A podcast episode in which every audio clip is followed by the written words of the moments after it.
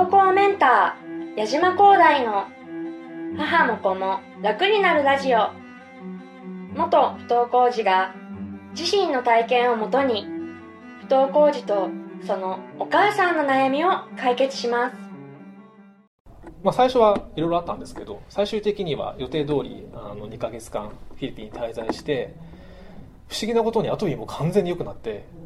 あんなに薬を飲んだりいろいろ頑張ったのに解決しなかったアトピーがかなり、まあ、完全ではなかったかな。かなり改善して帰国することになりました。で帰国してから、まあ、母にその 帰ってくるの電話の真相を聞いたんですけれども、まあ、母はあのフィリピンまで一緒に来ていたのでその劣悪な環境をよく知っていたんですね。で喉元までもういいから帰ってきなさいっていうふうにでかかってたらしいんですけど実は僕が電話をした時にまず神父様に電話をつなぐようにお願いをしていたんですねだからまず神父様が母に電話をしたんですその時に神父様はこれから広大が家に帰りたいって電話するだろうけど絶対に帰っていいって言っちゃダメだっていうふうに言ったらしいんですねで母はもう相当その時に僕を突き放すのは苦しかったみたいなんですけどまあ獅子が子供を千住の谷に突き落とすような清水の舞台から飛び降りるような気持ちで、まあ、言ってくれたんですよね。でも多分そういうそれこそことわざに出てくるような究極的な親子の帰りを経験できたっていうのはものすごい大きな経験で僕あの不登校になってもう一個自信があることがあってこんだけ有料な親子関係を築いてる家庭はなかなかないんじゃないかなっていう自信があるんですけどそこまで来れたっていうのも多分不登校でそういう危機的な状況を経験していなかったらありえなかったなというふうに思っています。まあ、人によってそれが僕はたまたまそういうフィリピンっていう場所があったんですけど多分あの他の家でも、まあ、外国だったりとかそういう大げさなことじゃないかもしれないんですけど似たような経験をしてる人は結構不登校児の中には多いんじゃないかなというふうに思っていて逆に言うときっかけさえあればそういう覚悟を踏み出して自分を成長できるような状況にあるっていうのが不登校っていう状況であるっていうふうに僕は思っています。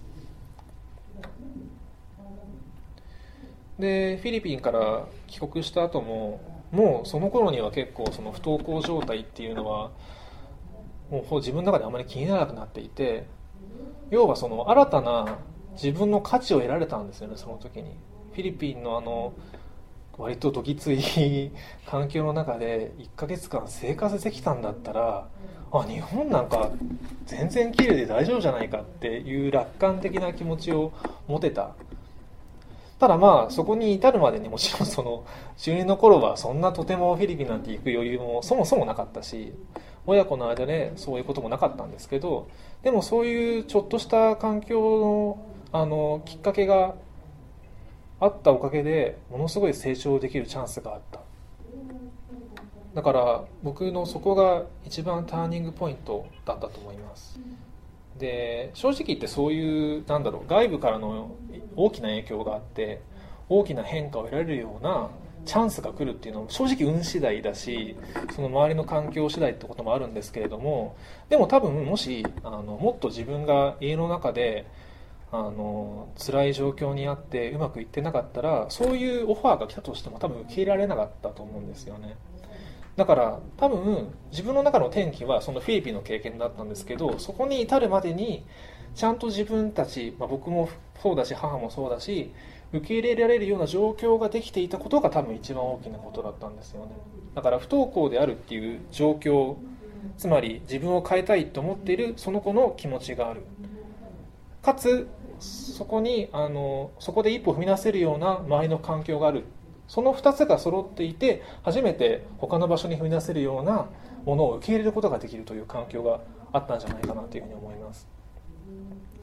まあその不登校の原因はないっていうふうに言ってその子のポジティブな能力によってあの不登校が生まれるというふうには言ったんですがやはりあのストレスはあります。家の中であの家庭の中がうまくいってなかったりとか自分がそこに存在していいのかなとかゲームばっかりやって大丈夫なのかなとか勉強しなくて大丈夫なのかなとかっていういろんなその思い込みだったり感情だったり環境がストレスになることは確かに間違いがなくてだからとにかく、あの今皆様にお伝えしたいのはどんなチャンスが来た時でもそれが受け入れられるような環境づくりをぜひしていただきたいなというふうに思っていて無理にその海外行きなさいってドン飛び出すとかっていうことではなくてそれが受け入れられるような準備というか、えーと、環境の整備は多分あのすぐに行っていただけるんじゃないかなというふうに思うのでそれはあの元不登校児の立場としてぜひあの行っていただきたいなというふうに思っています。